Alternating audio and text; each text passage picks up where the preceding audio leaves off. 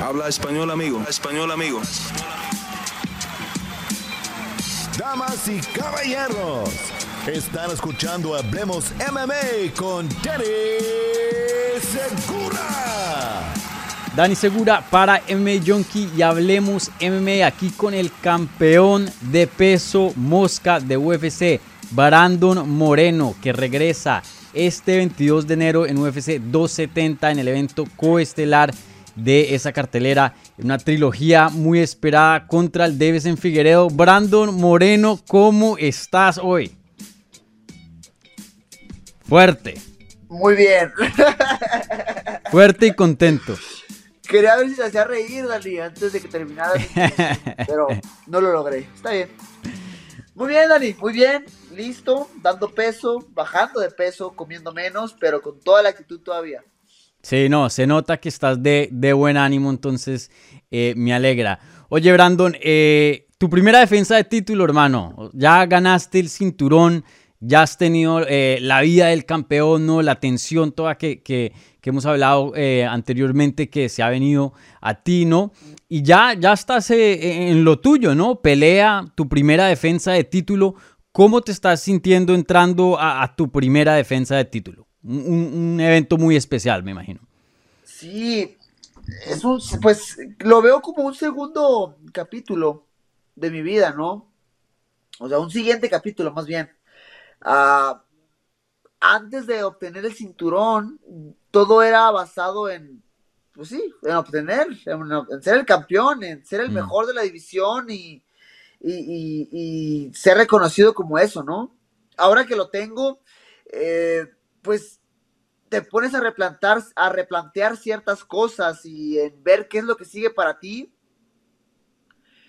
Ah, una de las cosas fue el enfocarme en seguir pagando el precio, en, ¿sabes qué? O sea, nada ha cambiado, o sea, obviamente sí, muchas cosas han cambiado por fuera, pero en sí, todo sigue igual, o sea, yo me voy a subir al octágono con un tipo que me quiere noquear eso no va, eso no cambia, eso sigue siendo exactamente lo mismo. Entonces dije, no quiero que mi campamento de entrenamiento se vea afectado por mi nuevo estilo de vida, que es cierto, o sea, mm. después del campeonato se vinieron muchísimas responsabilidades, eh, muchísimas eh, entrevistas y cosas con la prensa y todo eso. Y, y, al principio estaba un poquito frustrado porque no estaba manejando el ritmo de entrenamiento que estoy, que estaba, que estoy acostumbrado. Pero uno tiene que entender que es parte de la responsabilidad y, fue solamente al principio, o sea, en el momento se, me hacía una eternidad, así como que no manches, no puede ser, siento que estoy toda mi vida haciendo esto, pero solamente fue como un mes, fue un mes en el cual pues sí tuve que atender todas mis responsabilidades y luego ya empecé a retomar mi ritmo de entrenamiento normal.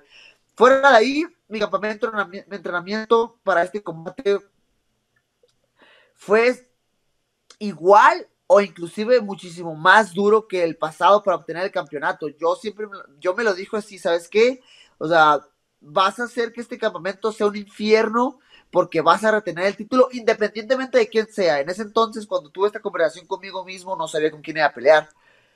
La tuve y llegué a esa conclusión. Dije, ¿sabes qué? Mi, campamento, eh, mi siguiente campamento de entrenamiento va a ser una locura y lo digo con muchísimo orgullo y, con muchísimo orgullo que lo logré. En serio lo logré, el campamento fue, fue difícil. Entonces, sí, se nota, estás muy satisfecho con el trabajo que has hecho y no solo eso, pero con la mentalización que te has puesto, porque sí, eso es verdad. Creo que hay eh, un, quote muy famoso que dijo eh, Marvin Hagler, si no me acuerdo, que es algo así como, em, e-, es difícil levantarse en la mañana cuando uno se despierta con, con pijama de seda. ¿No? Em, Durísimo, sí. Eh, has, te has tenido que pellizcar un poquito más porque pues obviamente vida de campeón, eh, pues estás ya en la cima, ¿no? Es muy diferente el, camino a la cima que ya estar en la cima, ¿no? Sí, pero gracias a Dios no tuve que llegar a ese punto mm. de que, ay, no puede ser, tengo que ir a entrenar. No, jamás, jamás me pasó eso por la mente. O sea, yo me mantuve bien enfocado y me mantuve pagando el precio en cada momento. Quiero pensar que lo hice, quiero pensar que eh, hice todo lo suficiente para seguir siendo el campeón y, y, quiero pensar que mi mentalidad siempre va a ser esa, ¿no? O sea, por lo, por lo pronto, en este punto de mi vida en el cual voy a defender por primera vez mi cinturón, mi mente sigue siendo la misma que, de, que lo era antes de obtenerlo. Mm, súper. Oye, y, y, los medios, ¿no? Yo sé que esto es muy desgastante, ¿no? Eh, ahora como campeón, pues tú tienes la responsabilidad de, ser la cara de esa pelea, ¿no? Tú eres el que defiendes, la gente te va a ver a ti. Eh, obviamente te, te caen mucho más los medios a ti que al en Figuereo. Obviamente también hablas inglés y español, algo que el en Figuereo, pues él solo habla el, portugués también. Eh, ¿qué, qué, qué tan difícil o qué tan diferente ha sido los medios y la atención esta vez ya como campeón? Me hubieran dicho, me hubieran dicho que aprender español, eh, inglés significaba más chamba y no hubiera aprendido nada. nada, Dani, está chido. O sea, mm. al principio es difícil, no te voy a mentir. Y, y lo tengo bien presente eh, con un ejemplo eh, que siempre doy. Eh, cuando peleé en 2017 con Sergio Petis, que iba a ser eh, la estelar en Ciudad de México, en la Arena Ciudad de México, eh, y empezaron a crecer los viajes y la prensa. Me acuerdo que en ese campamento de entrenamiento, todos los miércoles era una mini ruedita de prensa. Había como dos, tres entrevistas que tenía que hacer cada miércoles. Y yo así de, ah, me quería ahorcar. Pero vas entendiendo, vas comprendiendo que las responsabilidades como campeón crecen, crecen mm. muchísimo, ¿no? Es frustrante porque al mismo tiempo que tú estás con tu cara bonita y en entrevistas y las cámaras y las fotos, hay gente que viene con toda el hambre a quererte arrancar la cabeza. Pero como te decía eh, anteriormente, es cuestión de nada más poner todo en orden, de poner eh, una agenda en tu vida y, todo se puede, todo se puede lograr, ¿no? También, o sea, de mi, de mi parte, tengo familia, tengo hijas, también tengo que buscar un espacio ahí para, para atender y pasar tiempo con ellas. Pero en serio, o sea, creo que hice bien poniendo todo en, una cierta agenda, agenda personal y, he podido mantenerme bien. ¿Qué dirías que es el cambio más grande y que más te ha gustado eh, ahora que eres campeón? Ah, pues mira, obviamente el, trato de la gente es muy bonito, o sea, cambia, quieras mm. o no, y, es, y se siente extraño, porque, o sea, yo, yo nací pues humilde. La verdad es que yo siempre lo he dicho, nunca tuve como que carencias en mi vida, pero también no era como que vivía en lugares eh, súper eh, como fresas. No sé si tú comprendes eso. Fresas. En, Colombia se dice gomelo. Wow. Sí. cambio, pero ok.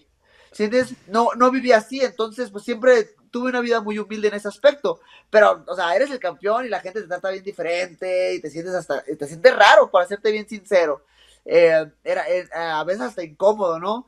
Pero no te voy a negar que algunas veces tuve vacaciones, me fui de vacaciones y un lugar, un lugar, un restaurante, llegamos y estaba llenísimo de gente, pero el dueño, el, dueño o el administrador, el encargado me reconoció y me saltó toda la gente y me llevó una vez y dije, digo, ¿qué? Sí. Claro. Ese tipo de cosas no te lo voy a negar, está muy chido. Claro, sí, no saltarse una fila, especialmente si, si, si no tenía hambre, ¿cómo estaba el nivel de hambre ese día? Duro, duro. Ok, sí, claro, claro, es el privilegio del campeón. Oye, y, ya hablando eh, de la pelea en sí, pues esta es la tercera vez que peleas con Davis en Figueiredo. La primera fue un empate, una de las mejores peleas que se ha visto en la historia de UFC. La segunda, muy dominante, se puede decir eh, con todo respeto que le pasaste por encima. Eh, ¿Qué esperas de esta? ¿Aún más dominante? ¿Esperas otra guerra? ¿Qué, piensas del Figueiredo y, tú qué esperas de este combate? Yo espero siempre una guerra, Dani. De todos mm. mis oponentes siempre he esperado una guerra. No he esperado menos de ninguno de ellos, ¿no?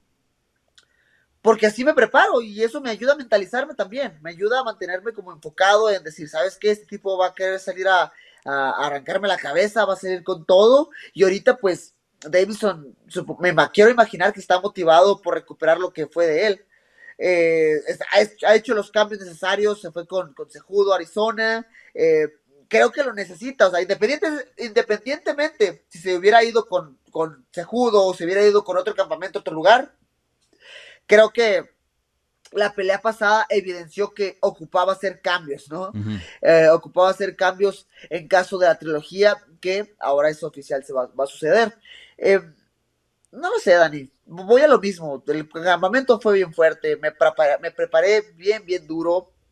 Y todas las cosas nuevas que pudiera llegar a traer, me siento listo para enfrentarlas de frente y de nuevo pasar por encima de él. Sí. Oye, y, tú lo mencionaste ahí, se fue con Sejudo. Eh, y pues obviamente tú, tú piensas, ¿no? Y creo que muchas personas también, que pues necesitaba cambiar algo, ¿no? Eh, para tener otro resultado. Tú conoces a Sejudo, tú has entrenado con él. ¿Qué, qué en cuanto a técnica, ¿no? ¿Qué piensas que Sejudo le puede añadir al, al juego él? ¿Y piensas que sí fue una decisión sabia en irse con Sejudo? Es que todo lo que yo te pueda eh, decir o todo lo que yo pueda opinar es de una visión de, o sea, la última vez que yo entrené con Henry fue 2016, fueron ya cinco años atrás, o sea, ya todo cambia demasiado, o sea, yo ya no puedo hablar de lo mismo de Henry porque, o sea, he visto que ha cambiado entrenadores, los entrenadores con los que, los que él entrenaba cuando yo estaba con él son completamente diferentes, tiene un, un, sistema eh, completamente diferente. Entonces, no puedo dar, o sea, puedo hablarte por encima solamente. O sea, lo que Henry le puede traer a la mesa es obviamente mm. eh, la lucha, eh, a lo mejor eh, ciertos aspectos técnicos en la pelea de pie que él también tuvo que evolucionar después de la pelea con Demetrio Johnson la primera vez. a lo mejor la mentalidad, Henry juego tiene muy buena mentalidad. Sí. Fuera de ahí, mi pregunta y mi incógnita es, ¿qué tanto puedes aprovechar? Tres, cuatro meses para adquirir conocimiento nuevo? Esa es, esa es mi, mi, verdadera pregunta. Y lo digo porque yo, sin echarme demasiadas flores, creo que soy una persona que aprovecha muy bien el conocimiento nuevo. O sea, soy una persona que si le traes conocimiento nuevo, rápidamente puede adquirir lo mejor de ese conocimiento y, y, adaptarlo a su juego. Y por lo mismo que reconozco eso de mí como, como un factor eh, beneficioso a mi, a, mi, a mi técnica, sé que para otras personas es bien difícil. Para la mayoría de la gente hacer eso es bien complicado. Ah, vamos a ver, creo que te digo, vuelvo a lo mismo, estoy hablando por encima, son mis propias especulaciones, eh, pero voy a estar listo para lo que sea. Sí. Oye, y yo sé que, eh, y no eh, la última pregunta en esto, pero obviamente tú tenías una relación con Henry se jugó en el pasado, pues como dijera, habías entrenado con él y, se conocían. Él te habló eh, de anticipación, como que, hey, solo para avisarte, eh, voy a entrenar con eh, en Figueredo o algo así. Dani, estamos hablando de demasiada caballerosidad. para nada, no, Dani, o sea, yo creo que después de The Ultimate Fighter, la relación quedó un poco rota y ya no, pues, realmente nunca tuvimos cierta comunicación. Por ahí lo alcancé a ver en, ciertos eventos, pero hasta ahí ya nunca volví a hablar con él eh, realmente. Y, nada, o sea, te digo, ellos están, han estado hablando mucho de mí. Sí. Dicen que yo estaba hablando, ellos dicen que yo soy un traidor. Al final del día, creo que cada quien tiene su propia versión de la historia. Y lo único que se puede controlar eh, es lo que yo sé, ¿no? Y lo que yo opino de mí mismo. Ya la gente, pues, obviamente va a sacar sus conclusiones, pero yo sé que la gente puede notar que todo a su alrededor es, no sé, hay una vibra falsa, como hay como malas vibras, y yo veo que la gente lo puede apreciar.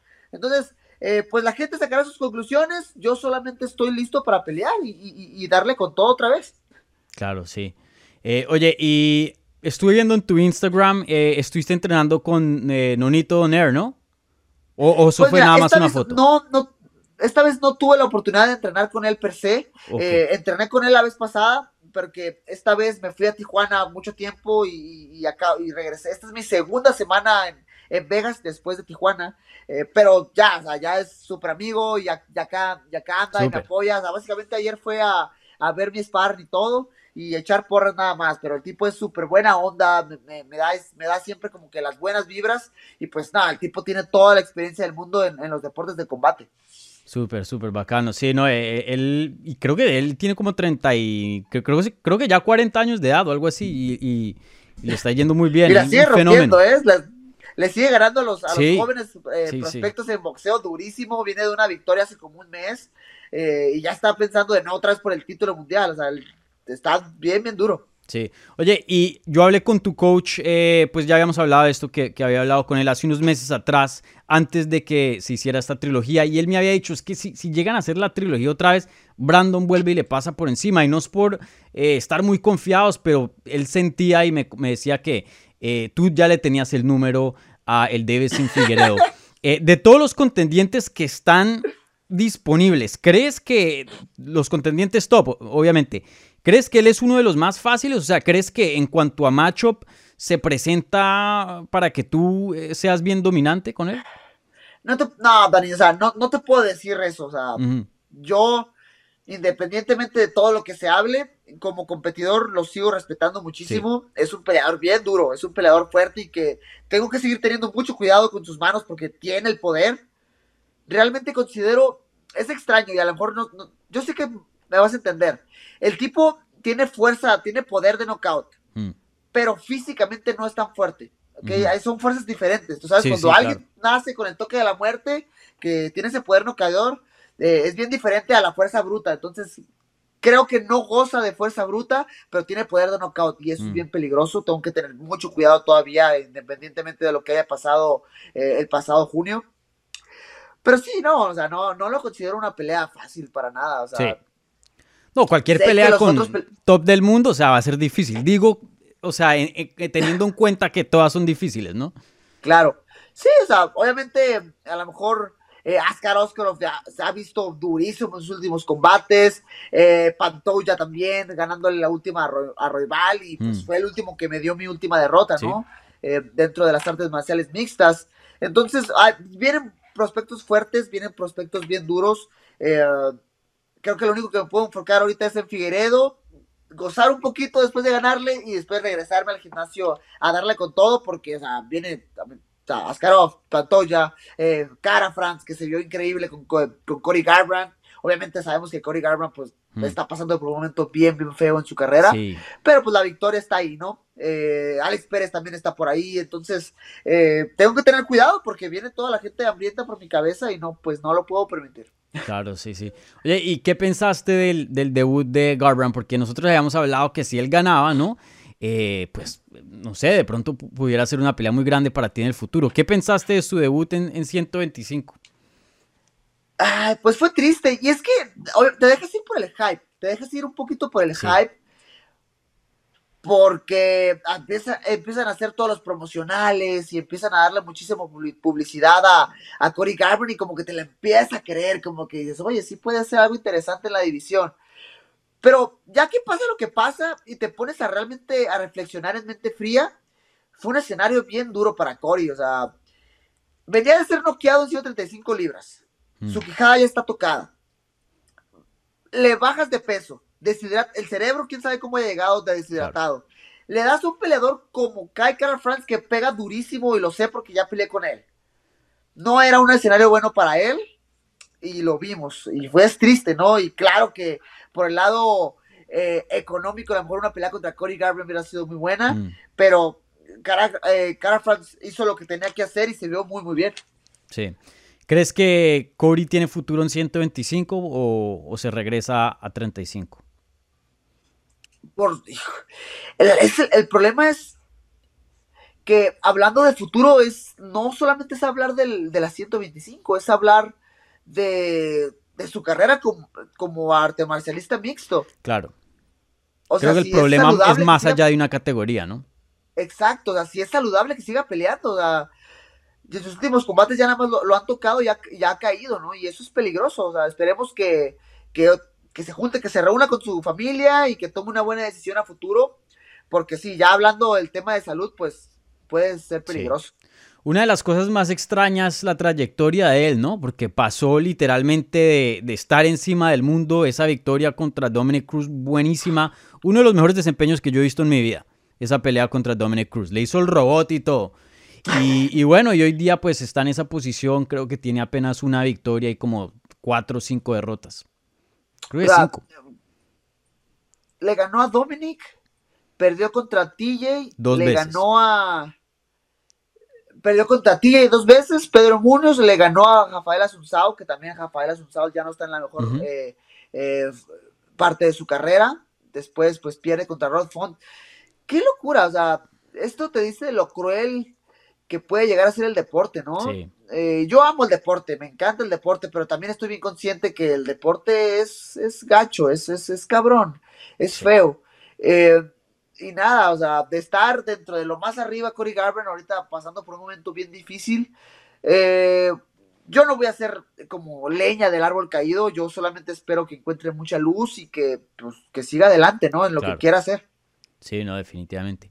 Oye, y, y algo que, que medio... ah, En esta ocasión, yo por lo general soy una persona muy humilde, pero en esta ocasi- ocasión me voy a dar un poco de crédito. Ese cinturón de Lego que te llegó, lo hablamos en existencia aquí en Hablemos MMA y lo mandamos al universo. ¿Sí te acuerdas? Güey, lo mandaste al universo. Creo que esa descripción es la, es la correcta, o No, sea, tú me, tú me dijiste, a mí me encantaría un cinturón de. Lego, que me den ese, que, o sea, yo lo cambio por el de verdad. que quedó la idea plasmada en la vida, en todo, y sucedió. De hecho, estuvo chido porque pues fue una sorpresa, ¿no? Una, un Ah, ¿tú no local sabías? No, no, no. Un artista local acá en Vegas eh, habla con UFC y, y- y arman todo, ¿no? De hecho, creo que hoy sacaron una pieza UFC de toda la historia, con el seguimiento de cómo construían el ego con los artistas y todo. Eh, pues nada, me dicen, hey, tienes que venir al Apex a tal hora, eh, tal día. Le digo, ah, ok. Y ya llego y estaba todo raro porque estaban todos como preparados con cámaras y Ajá. me dijeron, ten, ponte esto. Y me dieron un mic y me lo pusieron, me lo pegaron. Yo decía, ah, por aquí necesito un mic. Ok, vamos al octágono, mis. Ya fuimos caminando al octágono. Estaban los artistas, que en ese momento no sabía quién er- quiénes eran. Y ya, pues me empiezan a decir, no, pues, eh, muchas felicidades, sabemos que tú eres el campeón, el primer campeón eh, nacido y crecido en México. Y, también sabemos que eres muy fan de Legos y porque te encantan Legos, creo que tú mereces esto. Y ¡pum! Lo destapan, el cinturón. La neta es- está muy, muy bonito. Eh, la calidad del detalle que tiene el cinturón está increíble. Eh, y nada, la verdad es que está muy chido. Ahorita estoy concentrado bien duro en la pelea, pero ya, te digo, ya estoy a full en, en lo de la pelea. Pero ya que pase, le voy a poner un marco bonito al cinturón y todo para también ponerlo junto al Real. Sí, lo tienes ahí en la casa, ¿no? Lo tengo aquí en la casa, pero te digo, ahorita lo, lo tengo como nada más eh, acomodado en un lugar. Luego, Sí. ya que pase el tiro, le voy a poner así un marco bonito para que luzca chido y colgarlo y todo. ¿Pesa el cinturón? Está pesado. Son en total dos mil piezas. Me dijeron que utilizaron eh, goma especial, Claro. especial para, para el, el plástico de Lego, y creo que le pusieron una placa de metal para ponerlo más sólido por dentro. Entonces, te digo, está muy, muy sólido. Yo dije, chin, cuando me lo dieron, di- tenía miedo como de, de agarrarlo muy fuerte o agitarlo, pero dije, no, no te preocupes, la neta está muy, muy sólido. Y Sí. está, este, digo, está pesado también. Bueno, tenemos suerte con, lo le- con el Lego, entonces voy a hablar otra cosa en existencia, un patrocinio de Lego. ¿Ah? estaría bien chido. Y sabes algo, mi manager ya habló con Lego, nada más que dijeron que pues no era el, no eran, mis seguidores no eran el mercado que buscaban. Ajá. Y yo así de, ah, ok. Bueno, va- vamos a ver sabe. unas peleas más a ver qué tal. Sí, a ver qué les parece, les va, a- les va a valer un cominos que del público que sea. Sí, sí, sí. Oye, y, esta cartelera eh, especial, ¿no? En California, en Anaheim. Yo sé que me has dicho que tu sueño es traer un evento a México. eh, no es exactamente lo mismo, obviamente sigue siendo aquí en los Estados Unidos, pero me imagino que debes estar muy contento porque el, público hispano, latino, especialmente mexicano y mejo- mexicoamericano allá es, es bien grande. Sí, cuando me dijeron, para empezar, cuando me dijeron que iban a mover mi pelea de diciembre a este enero, yo dije, ah, no puede ser, ¿no? Esta parte competitiva me decía, pues, hey, ya queremos pelear, Claro. o sea, ya quiero pelear, tuve una pelea solamente en todo 2021, entonces no quiero ser ese eh, campeón que, que no defiende el cinturón, ¿no? Eh, y más porque, pues, o sea, yo estaba sano, yo ya estaba listo, yo había pedido pelear desde noviembre, me habían dicho diciembre, y que bueno. Pero después vuelve en enero, yo est- estaba un poquito desilusionado, pero después me dijeron la locación, me dijeron dónde iba a ser, y dije, oh, ok, ok, esto puede valer la pena, o sea, Claro. puede valer la pena esperarnos un mesecito más. Dije, me dijeron Anaheim, en el Honda Center, eh, tuve eh, fui a un partido de, de, de fútbol, eh, soccer en, en, en, en Anaheim, Ujú. jugaba la selección mexicana, había muchísima gente apoyando al equipo y ahí fui cuando caí en cuenta que hay demasiados mexicanos ahí, Sí. hay demasiado, demasiado público latino y, o sea, yo creo que puede ser igual o inclusive hasta más el apoyo que puedo tener de lo que tuve en Arizona, ¿no? También en Arizona había demasiada gente mexicana y es entendible porque es muy cerca, pues, del país. Pero Anaheim es, híjole, es ridículo la cantidad de mexicanos que hay y yo creo que va a ser eh, buenísimo, va a ser buenísimo para, para mí por todo el cariño y el apoyo que sé que voy a recibir esa noche. Sí, va a ser, seguro va a ser un momento muy, muy especial. ¿Ya tienes pensado el walkout o no? Ah, el de siempre, el de siempre. Para, mm. o sea, tengo mi, mi canción, mis, mis, amigos de, de, corridos para peleadores, dirigidos por Ariel Macías, me compusieron un corrido del cual he salido desde que regresé a UFC, cuando peleo en contra de Askarov en 2019. Y ese ha sido, y la gente poco a poco ya lo empieza a reconocer y empieza a agarrar cariño a la canción. Entonces, esa se queda. Sí, no sé, preguntaba porque no sé si vas a cambiar algo de pronto por lo de Vicente recientemente, obviamente una leyenda mexicana. Sí, no, no, no, la verdad es que mil respetos eh, para lo que significa Vicente Fernández para la gente mexicana, pero eh, quiero quedarme con mi, eh, propio ritual y mi propio ambiente que ya conozco y que me ayuda a, entrar 100% al combate. Vale, sí. Oye, y, por último, no te quiero robar mucho más de tu tiempo y muchas gracias, siempre eres bien generoso con, con, tu tiempo, yo sé que andas bien ocupado. en esa misma cartelera vamos a ver a Francis Ngannou contra Zero Gun. Una pelea excelente, una pelea gigante literalmente y también obviamente de, la magnitud eh, donde se van a unificar los cinturones de peso pesado de UFC. Eh, ¿Cómo ves esa pelea tú? Mira, es una pelea difícil, es una pelea complicada. Eh, creo que es. Yo voy más inclinado a Francis Ngannou porque lo conozco y lo puedo considerar eh, pues amigo, a lo mejor no como que cercano, pero sí, eh, pues lo veo casi todos los días en el Performance Institute, eh, tomamos terapia juntos y todo el asunto. Así que, pues lo conozco y, sé la buena persona que es, por eso creo que la parte del corazón me gano. Mm. Tratando de ser un poquito más analíticos, es una pelea complicada porque Cyril Gann presenta estas herramientas que no son comunes dentro del peso completo. Es un peleador muy rápido, es un peleador con muy buen movimiento de piernas, con muy buen juego de pies. Eh, sabe entrar y salir perfectamente. Eh, sabe utilizar muy bien sus ángulos. Eh, no quiero decir pelea aburrida, pero, le, pero sabe mantener la paciencia si es que lo necesita para hacer una pelea muy, muy técnica. No toma riesgos. Exacto, muy reservado. Es muy reservado en cierto punto. Entonces, pero al final del día consigue la victoria, que es lo que importa, ¿no? Claro. Por parte de Enganu, creo que la ventaja que tiene es el poder de knockout, siempre lo ha tenido y sabemos que eso puede cambiar el ritmo del combate en cualquier momento. También la pelea que tuvo en contra de Stipe Miocic, vi mucha evolución, o sea, vi hasta o sea, increíble defensa de derribo, muchísimo más paciente, menos desesperado, no queriendo arrancarle la cabeza eh, de un solo golpe. Entonces, yo creo que el juego va a ser si Cyril Khan puede mantenerse en ángulos constantes y puede mantener esa velocidad, entrar y salir y moverse cuando lo necesite, y si Francis Ngannou va a poder empezar a cerrar los ángulos para poco a poco encerrar a Cyril Gann y tratar de buscar el knockout. Claro, sí. Sí, una pelea muy buena, eh, muy interesante, no solo en cuanto al combate, tú creo que acabaste de hacer un excelente trabajo, como dar un mini breakdown de, de, los estilos y eso, creo que es muy emocionante eso y bueno, y también las historias, eh, muy interesante, ¿no? Ahí tienen, eh, para los que les gusta el, drama y todo eso, ahí tienen bastante. Bueno, Brandon, como siempre, muchísimas gracias, brother, por todo el tiempo. Te deseo toda la suerte del mundo.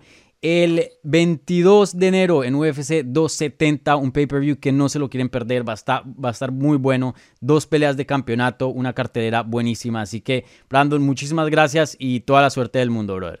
Va a estar bacano. Va a estar bacanísimo. Va a estar chido. vale, carico, nos vemos.